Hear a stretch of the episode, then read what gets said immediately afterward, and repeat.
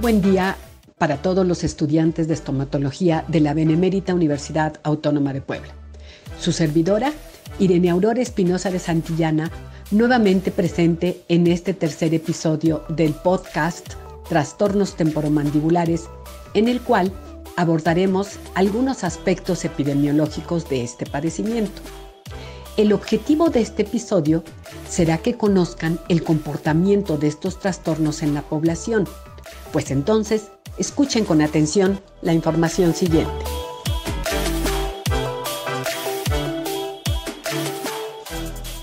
Como recordarán, en los primeros dos episodios de este podcast abordamos las generalidades y los signos y síntomas más relevantes de este padecimiento. Pues bien, en este tercer capítulo hablaremos de la epidemiología del padecimiento. Pero vamos por partes. Para entendernos mejor, iniciaremos por recordar a qué nos referimos cuando hablamos de epidemiología. Bueno, esta se define como una rama de la salud pública que tiene como propósito describir y explicar cómo se comporta una enfermedad o un padecimiento en la población.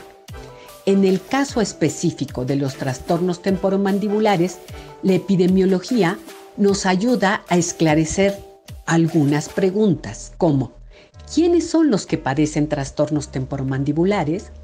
¿A qué edad son más frecuentes? ¿Existe alguna zona geográfica en la cual sus habitantes padezcan más o menos trastornos temporomandibulares? Bueno, la epidemiología de los trastornos temporomandibulares nos dará la respuesta a estas interrogantes. Así es que, ante la pregunta de cuántas personas padecen trastornos temporomandibulares, veremos. La bibliografía reporta que en la mayoría de las poblaciones estudiadas, 4 de cada 10 pacientes revisados, es decir, el 40% aproximadamente, padecerán de trastornos temporomandibulares. Sin embargo, también es cierto que existen datos muy diversos con respecto a esta pregunta.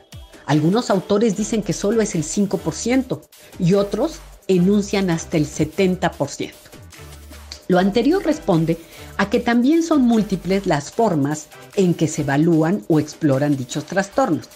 Por ejemplo, para algunos autores, si el paciente presenta solo un ruido articular, lo consideran un trastorno temporomandibular y en consecuencia la prevalencia que estos autores encontrarán será muy alta, porque como ya dijimos en otros episodios, los ruidos articulares se presentan con mucha frecuencia en los pacientes.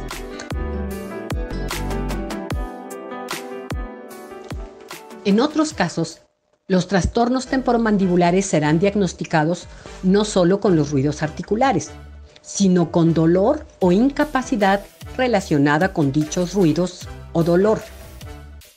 O bien cuando el paciente presenta dolor al momento del funcionamiento del aparato estomatognático, es decir, al masticar, al hablar, al lavarse los dientes. Y entonces, por supuesto, que la prevalencia que reporta este segundo grupo de autores será menor, dado que muchos pacientes que tienen ruidos no reportan dolor o discapacidad asociada con esto. Por ello, es sumamente importante que la forma en la que evaluamos y diagnosticamos los trastornos temporomandibulares sea estandarizada, lo cual significa que sea siempre igual, que debemos apoyarnos en instrumentos o formatos que están propuestos por grupos de investigadores expertos en el tema, como es el grupo del Consorcio Internacional para la Metodología del Estudio del Dolor Bucofacial y los Trastornos Relacionados, conocidos como Criterios Diagnósticos para los Trastornos Temporomandibulares o DCTMD por sus siglas en inglés. En otro episodio hablaremos con mayor detalle de dicho instrumento.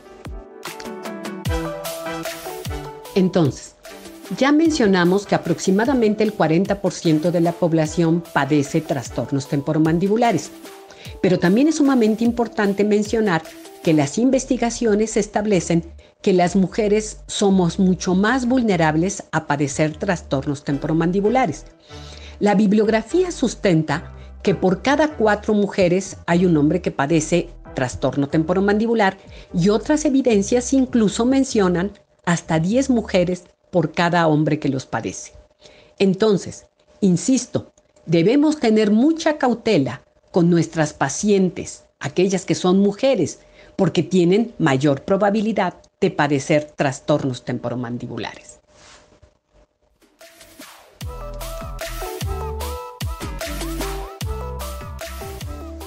En resumen, los trastornos temporomandibulares son un conjunto de alteraciones que afectan a muchas personas en el mundo.